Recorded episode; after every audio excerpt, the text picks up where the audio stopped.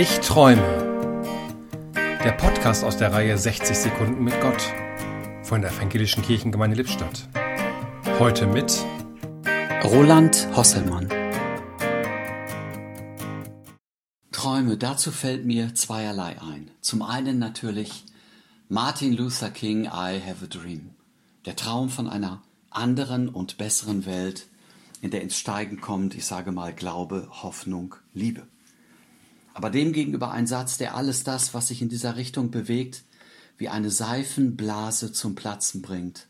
Träume sind Schäume. Gegen die Gefahr einer achselzuckenden Resignation, die vorschnell mit dem Hinweis auf Reife und Lebenserfahrung die Flinte ins Korn wirft, ist es gut, Albert Schweitzer vor Augen und auf dem Herzen zu haben. Ich zitiere eine Passage aus seinen Kindheits- und Jugenderinnerungen. Der Ausdruck reif, auf den Menschen angewandt, war mir und ist mir noch immer etwas Unheimliches. Ich höre dabei die Worte Verarmung, Verkümmerung, Abstumpfung als Dissonanzen mitklingen. Was wir gewöhnlich als Reife an einem Menschen zu sehen bekommen, ist eine resignierte Vernünftigkeit. Einer erwirbt sie sich nach dem Vorbild anderer, indem er Stück um Stück die Gedanken und Überzeugungen preisgibt, die ihm in seiner Jugend teuer waren.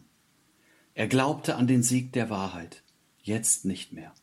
Er glaubte an die Menschen, jetzt nicht mehr. Er glaubte an das Gute, jetzt nicht mehr. Er warf Güter aus, die er für entbehrlich hielt, aber es war der Mundvorrat und der Wasservorrat, dessen er sich entledigte. Nun schifft er leichter dahin, aber als verschmachtender Mensch.